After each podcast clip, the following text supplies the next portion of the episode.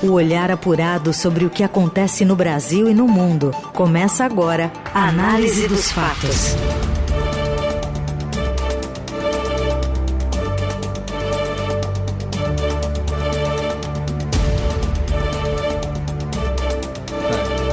Salve, salve, Ryzen, equipe e melhores ouvintes da Eldorado FM. Sempre um prazer falar com vocês no Análise dos Fatos, que logo em seguida fica disponível nas plataformas de podcast. Vamos com tudo. Vamos aos destaques do dia.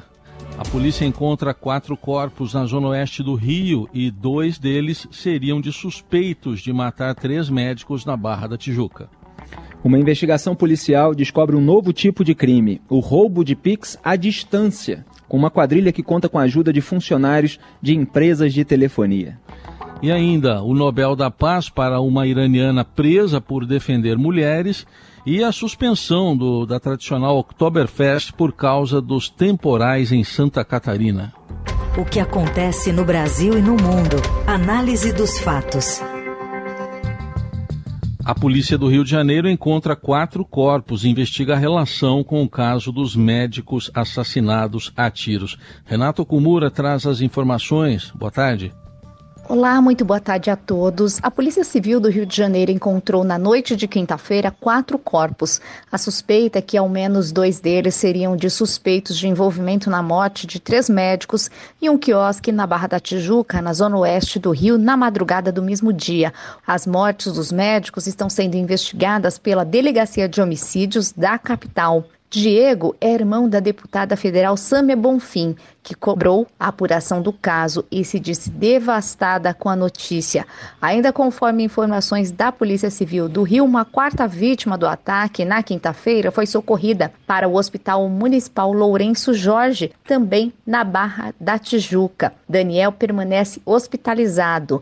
Em nota, o Hospital Samaritano Barra da Redes Américas afirma que o paciente foi admitido por transferência do Hospital Municipal Lourenço Jorge. Ele chegou à unidade particular ainda no início da noite de quinta-feira. No momento, encontra-se lúcido, orientado e respira sem o auxílio de aparelhos. Seu quadro de saúde é estável e, por determinação do secretário da Segurança Pública de São Paulo, Guilherme Derrite, e do delegado-geral da Polícia Civil, Arthur Dian, a Polícia Civil de São Paulo também enviou duas equipes para auxiliar nas investigações dos assassinatos no Rio. Em paralelo, também está em andamento uma investigação por parte da Polícia Federal, segundo determinou o ministro da Justiça, Flávio Dino.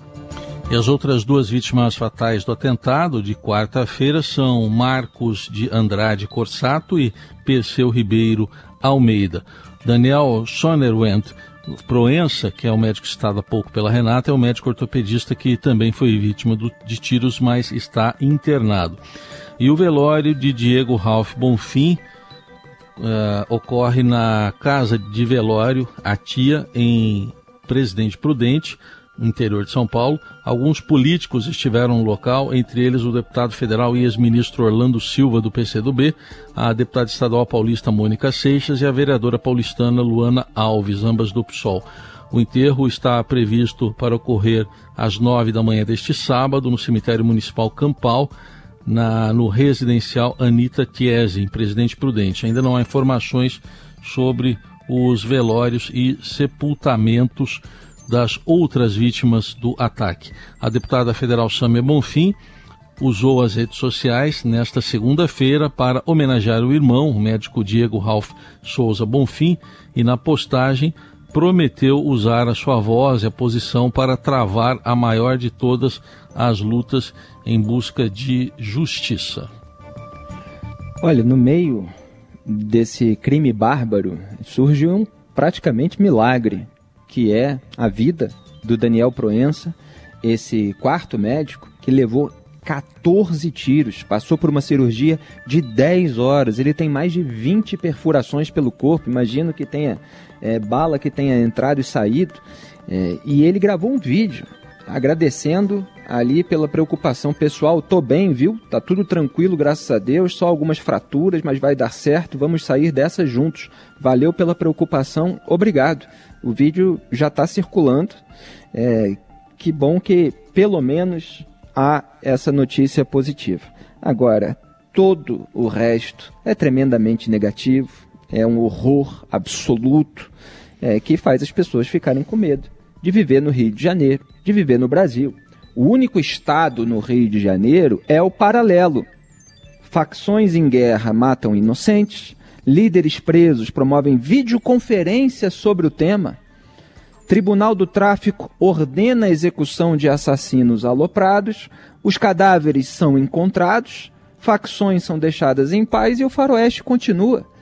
Esse é o ciclo, a julgar pelas informações que estão sendo colocadas pela imprensa a partir de fontes policiais. É isso mesmo, tinha gente em presídio, uma comissão de uma facção criminosa que foi acionada ali para decidir o que fazer com os assassinos que teriam confundido um dos médicos com o filho de um miliciano de Rio das Pedras, região ali próxima da Barra da Tijuca, no Rio de Janeiro. Eles estavam num quiosque na orla, né, ali no, no calçadão é, da praia. Pessoas que não têm nada a ver com a criminalidade. Estavam alegres, tem uma foto deles logo antes é, do assassinato, sorrindo, estavam conversando, é, tomando ali uma cerveja, dois estavam com camisa de time de futebol, fazendo aquilo que é de mais brasileiro, de mais carioca. A amizade, a beira-mar, num clima de descontração, próximo do verão, e foram mortos por bandidos que vivem à solta e têm essa onipotência, essa absoluta é, sensação de que jamais serão pegos. E quando são pegos, são executados pelo próprio Tribunal do Tráfico. Quer dizer, as instituições que estão funcionando no Rio de Janeiro são as do Estado paralelo. Mata, julga, manda matar de novo e tenta avisar a polícia que, ó, não vem pra cima da gente não, que esse caso aqui a gente já resolveu para vocês, toma os cadáveres. É isso. Outro dia, o governador Cláudio Castro disse que não fazia falta o secretário de Segurança Pública. Todos foram ruins nas últimas décadas no Rio de Janeiro e eu, como colunista que sou do Rio de Janeiro e trato da segurança pública há anos, critiquei todos. É, aí tomou posse um secretário da Polícia Civil e os discursos são sempre os mesmos ah, vamos fazer isso, vamos fazer aquilo, e a gente vive uma guerra de facções por domínio territorial, com esse ódio desvairado é, de uns contra, contra os outros, e as pessoas inocentes mor morrendo no fogo cruzado. E o ministro da Justiça e Segurança Pública, insegurança, Flávio Dino, ele fica querendo chamar a atenção para si, politizando tudo desde o começo fez um tweet lá sobre é, uma hipótese política. Aí no fim do dia estava na Bahia falando é, que a causa da violência é o armamentismo irresponsável. Ora, o número de homicídios está aí elevado desde os últimos governos do PT. É, teve uma, uma ligeira queda em, em nível nacional. Agora, no Rio de Janeiro continua acontecendo. Na área em que houve esses homicídios, houve um aumento de 150%. Foram 60 mortes nos primeiros oito meses de 2023, dá mais de 7,5 mortes por mês, por mês, na região ali de Barra da Tijuca. 60 mortes em oito meses, contra 24 no mesmo período do ano passado. Ninguém faz nada, ninguém está nem aí. Político está encastelado e andando com segurança.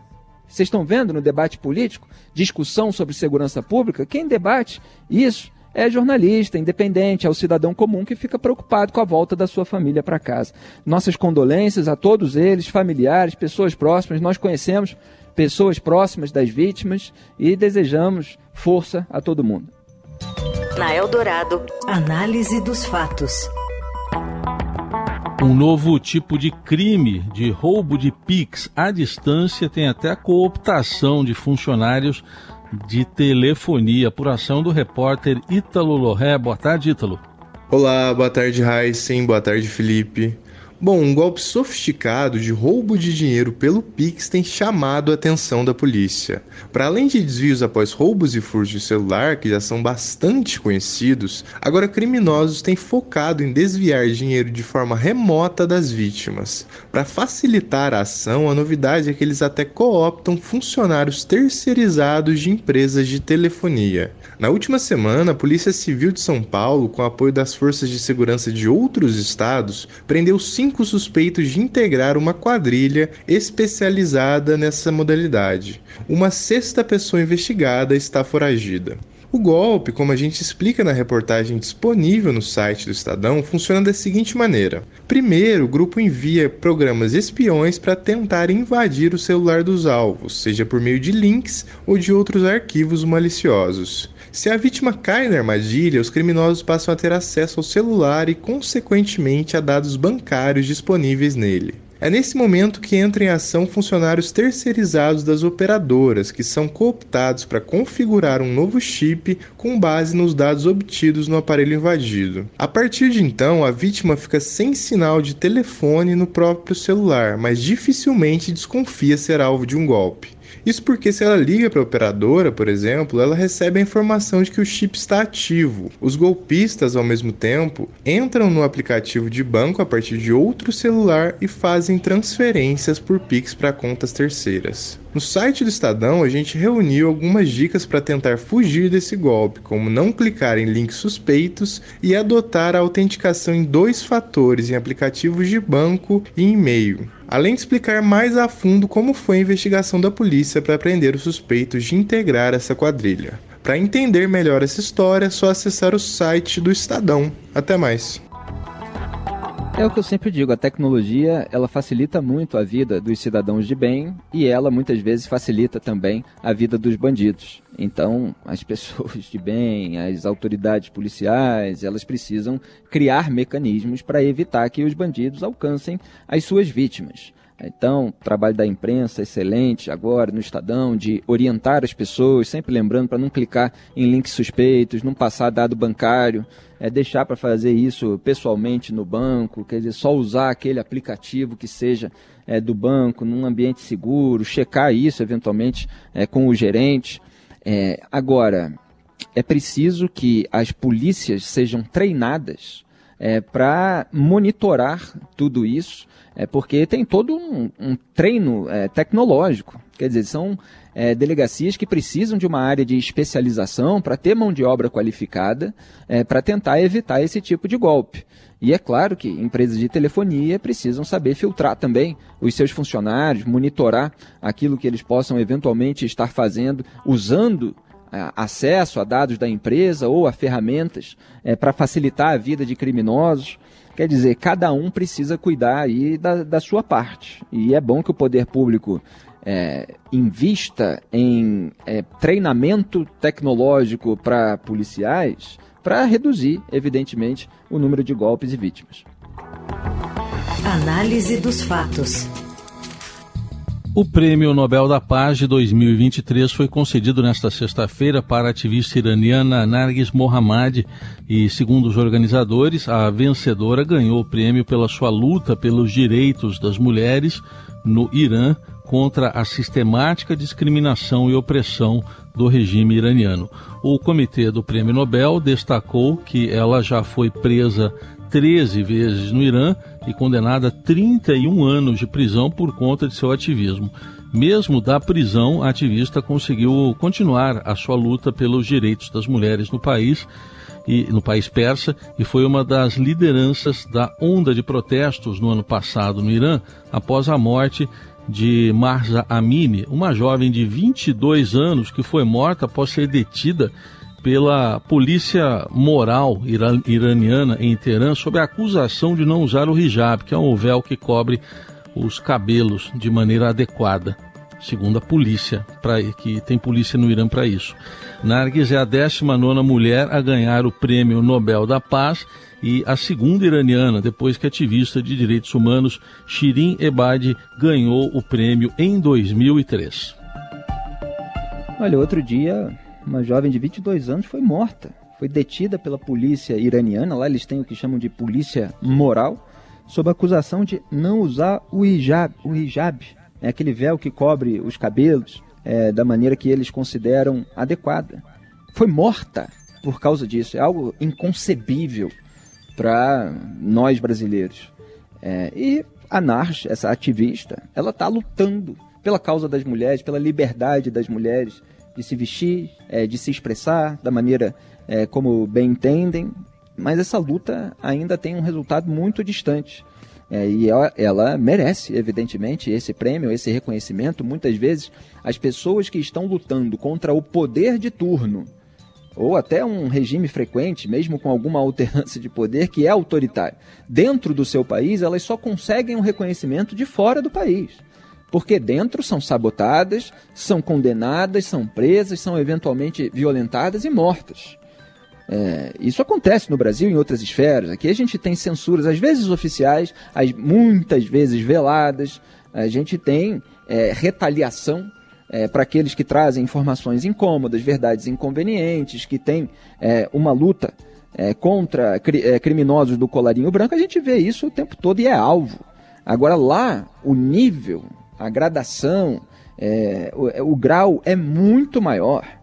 Né? É, e é curioso que venha esse prêmio Nobel um mês depois de o Irã, né, o país é, é, contra é, o, é, cujo regime ela luta, né, o Irã foi um dos seis países a, é, a entrarem, né, eles estão para entrar, no grupo dos BRICS. O, que você tem lá Dilma Rousseff, inclusive, como presidente do Banco dos BRICS, o Lula foi lá, fez todo um, é, um, um, carnaval em cima dessa adesão que é desejada pela China. Né? A China que está mandando aí com uma promessa vaga de no futuro talvez apoiar o Brasil para ter uma vaga no Conselho de Segurança da ONU se houver uma reforma. Né, teve uma área ali que já foi de influência americana no Oriente Médio, a China está atuando para desmontar isso, mediou recentemente um entendimento entre sunitas da Arábia Saudita, xiitas do Irã, então queria trazer é, o Irã para a área de influência, o Lula aceitou, é, e como foi grande parceiro do Mahmoud Ahmadinejad lá atrás, nos, nos primeiros governos Lula, é, então a, a, o Brasil precisa pensar nesse tipo de aliança com regimes autoritários. Né? O Brasil está sendo reinserido nesse grupo contra, é, muitas vezes, em determinados pontos, as democracias é, da Europa, dos Estados Unidos e, principalmente nesse momento, a Ucrânia invadida, bombardeada por Vladimir Putin, o tirano russo. Você ouve Análise dos Fatos. E não deu para o Palmeiras, que foi eliminado da Libertadores ontem. Fala, Robson Morelli.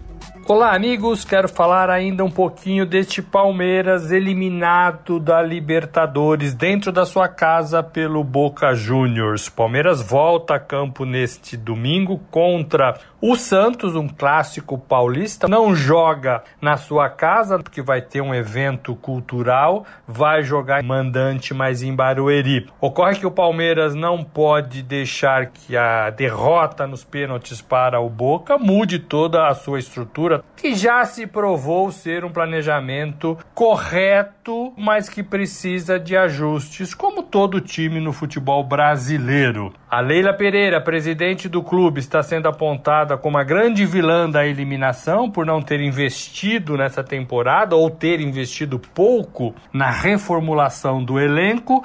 É uma verdade, mas também ela sabe administrar o clube. Abel Ferreira, da mesma forma, um treinador de sucesso desde que desembarcou no Brasil, mas também precisa repensar alguns conceitos em relação à sua postura e à forma de comandar o time do Palmeiras. Palmeiras, escolhas dentro de campo, por exemplo. Faz parte do processo de amadurecimento de um time de futebol, rever os seus erros e tentar melhorar na próxima partida. Vale Campeonato Brasileiro, o Palmeiras ainda está nessa corrida para alcançar o líder Botafogo. Não se sabe se vai conseguir. A derrota dói, o dinheiro não entra, tinha premiação alta, 93 milhões de reais. O gestor, o dirigente, o treinador e até os jogadores têm que ter foco no que havia sido planejado para a temporada toda. É isso, gente. Falei, um abraço a todos, valeu. É, o Palmeiras vacilou, acompanhei o jogo porque o Boca teve é, o Rojo, né, o jogador é, expulso, é, e o Palmeiras teve ali um tempinho no segundo tempo para tentar é, desempatar, para tentar virar o jogo, né? Que começou perdendo, Boca fez catimba o jogo todo. Agora, foi um golaço, né? É, o, o, o do Boca, o Merentiel arrancou ali pela esquerda, deixou o Gustavo Gomes é, para trás, é, cruzou rasteiro na, na segunda trave, o Cavani chegou de carrinho ali para colocar a bola para dentro com todo o seu oportunismo. Palmeiras empatou, mas não conseguiu virar, foi para os pênaltis e o goleiro do Boca Juniors é um, um gênio, é, em termos de catar, como vocês dizem aqui em São Paulo, pênalti. E aí ficou realmente difícil. O que acontece no Brasil e no mundo. Análise dos fatos.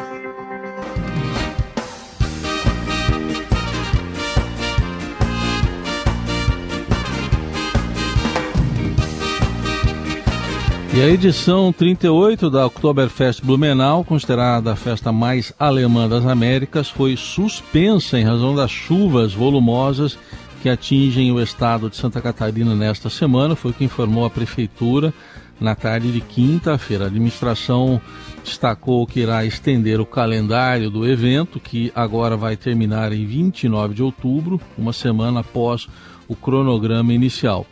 Com a previsão de enchente no Vale do Itajaí, com o potencial de atingir o Parque Vila Germânica, onde acontece a festa, as atividades previstas entre hoje e segunda-feira foram canceladas. Antes das chuvas fortes, a expectativa da Prefeitura de Blumenau era de mais de 600 mil pessoas visitando a festa. A cerimônia de abertura da festa no Parque Vila Germânica chegou a ocorrer normalmente na noite de quarta-feira. O tradicional brinde, no entanto, não foi realizado em respeito às famílias atingidas. O desfile de abertura que ocorre no primeiro dia do evento já havia sido cancelado. Os temporais que já resultaram na morte de um homem em Rio do Oeste, da mesma região de Blumenau, devem voltar a se intensificar hoje. Segundo a Defesa Civil Estadual, a previsão indica dias com chuva volumosa que intercalam com breves períodos de melhoria até domingo. Eu gosto dos grandes eventos e eu lamento que os temporais eventualmente acabem com eles. Chega da pena dos organizadores, porque eu sei, já acompanhei muito de perto a organização de eventos, eu sei o quanto que dá trabalho isso e ter que ficar monitorando o tempo, eventualmente cancelar, fazer tudo de novo, dá um trabalho desgraçado. Mas vamos torcer aí para tudo dar certo numa próxima oportunidade. Estamos nos despedindo, né, Felipe? Pois é, Raizen. Olha, eu deixo hoje a participação aqui no Análise dos Fatos, na Eldorado FM, e é até raro é, no mercado da comunicação, a gente sair de um veículo elogiando o veículo e a equipe. E eu quero fazer isso aqui publicamente. A minha saída não se deve a nenhuma treta interna, de jeito nenhum, muito pelo contrário. Foi maravilhoso esse período aqui na Eldorado FM. Eu simplesmente assumi um outro cargo e vai ser difícil nesse momento conciliar. É, então, pode ser um até logo, pode ser um até breve, mas eu agradeço ao Emanuel Bonfim, acima de tudo, diretor da Eldorado FM, das pessoas mais generosas que eu conheci no mercado da comunicação, toda a força para ele. Muito obrigado pelo carinho, pela simpatia de sempre. Nós mudamos aqui a programação, né, porque eu comecei é, com uma coluna, dei esse nome de análise dos fatos, essa coluna virou programa, é, houve umas duas mudanças é, de horário desde a minha entrada e a gente acertou esse programa na hora do almoço que eu adoro fazer. É, e principalmente porque é com você, Raizen, agora, quando está substituindo Carol Ercolim, é com a Carol Ercolim, e vocês são as vozes mais agradáveis do rádio brasileiro, muito pacientes comigo, generosos também, me aturando a minha indignação todos os dias aqui. Eu agradeço muito a nossa querida Laís, ao Moacir, Carlos, a toda a equipe técnica, Laís fazendo um roteiro diário, sendo também muito generosa e atenciosa. É, é uma, foi, foi uma alegria trabalhar com vocês nesses 150 episódios do programa, né? fora as colunas. Análise dos fatos esse resumão comentado no meio do dia. Desejo boa sorte a todos e estamos juntos sempre no jornalismo independente e vigilante ao poder. A gente também agradece, também deseja sucesso aí a você, Felipe, na nova empreitada. E lembra ao ouvinte que da Dourado, vamos ter uma da tarde, a partir de semana que vem, um resumo de notícias e na sequência o novo playlist Eldorado, conforme as chamadas já estão anunciando aí na Rádio Eldorado. Mas faz comigo aqui a última ficha técnica, Felipe. Análise dos fatos tem trabalhos técnicos de Moacir Biasi e o comando da mesa de som é do Carlos Amaral. E a produção, edição e coordenação é da primorosa Laís Gotardo. Agradeço a ela mais uma vez pela paciência, pela pelo cuidado todos os dias em organizar a nossa pauta. E convido, evidentemente, todos os melhores ouvintes a me acompanhar nas redes sociais, ali no Twitter, que hoje se chama X, né? arroba Brasil, no Instagram, arroba Felipe Moura Brasil. E aí vocês sabem tudo o que está acontecendo também é, em relação à minha produção de conteúdo conteúdo. Boa sorte, Eldorado FM e equipe, melhores ouvintes. Foi um prazer falar todo dia para vocês. Valeu, bom fim de semana. Tchau. Você ouviu Análise dos Fatos. Se você perdeu esta edição ou quer ouvir de novo, acesse radioeldorado.com.br ou assine gratuitamente o podcast no iTunes, Google Podcast, Deezer ou Spotify.